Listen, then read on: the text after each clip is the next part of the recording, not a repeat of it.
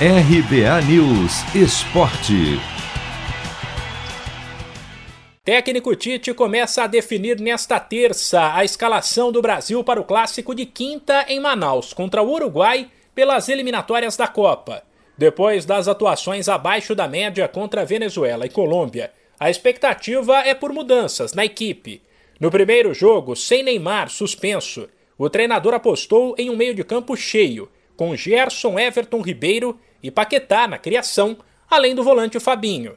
Já no segundo, com o retorno de Neymar, a seleção voltou a ter três atacantes e apenas um homem, no caso Paquetá, na armação de jogadas. Independentemente do esquema escolhido, também pode haver uma troca de peças, principalmente porque os atacantes Rafinha e Anthony foram reservas, entraram durante as duas últimas partidas e jogaram bem mais que os titulares.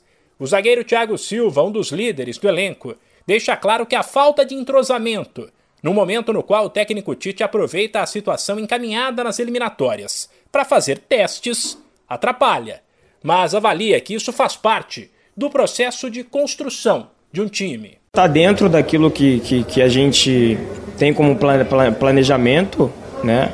Principalmente alguns jogadores jovens chegando, você colocando para dentro de campo, sem ter minutagem junto, de entrosamento. Isso com certeza é um ponto que, que eu poderia afirmar, mas os meninos com certeza mostraram uma qualidade que dificilmente nesses é, mais de 10 anos que eu estou na seleção brasileira, o nível de atuação dos meninos, sabe?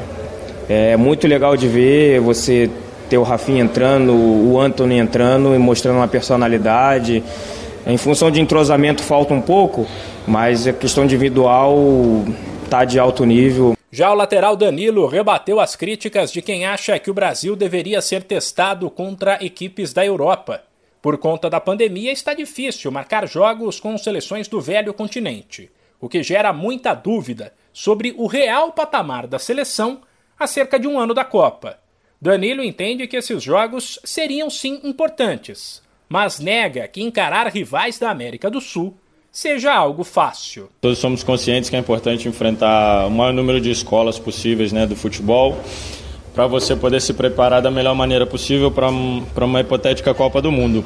Mas as eliminatórias sul-americanas têm né, muitos pontos que são são coisas que só tem aqui, ou seja, viagens longas, uh, calor, uh, altitude, uh, campo, muitas vezes. Então, tem dificuldades que as seleções europeias não estão acostumadas a enfrentar. Então, tem que se dar muito mérito para a campanha que a gente vem fazendo, tem que se dar muito mérito para o trabalho que a gente vem fazendo porque não é só a qualidade do futebol, ainda tem muitos, muitos fatores externos que, que fazem com que essa caminhada não seja nada fácil e que a gente tem assim que valorizar. Praticamente classificado para a Copa do Catar, o Brasil lidera as eliminatórias com 28 pontos contra 22 da Argentina, que aparece em segundo.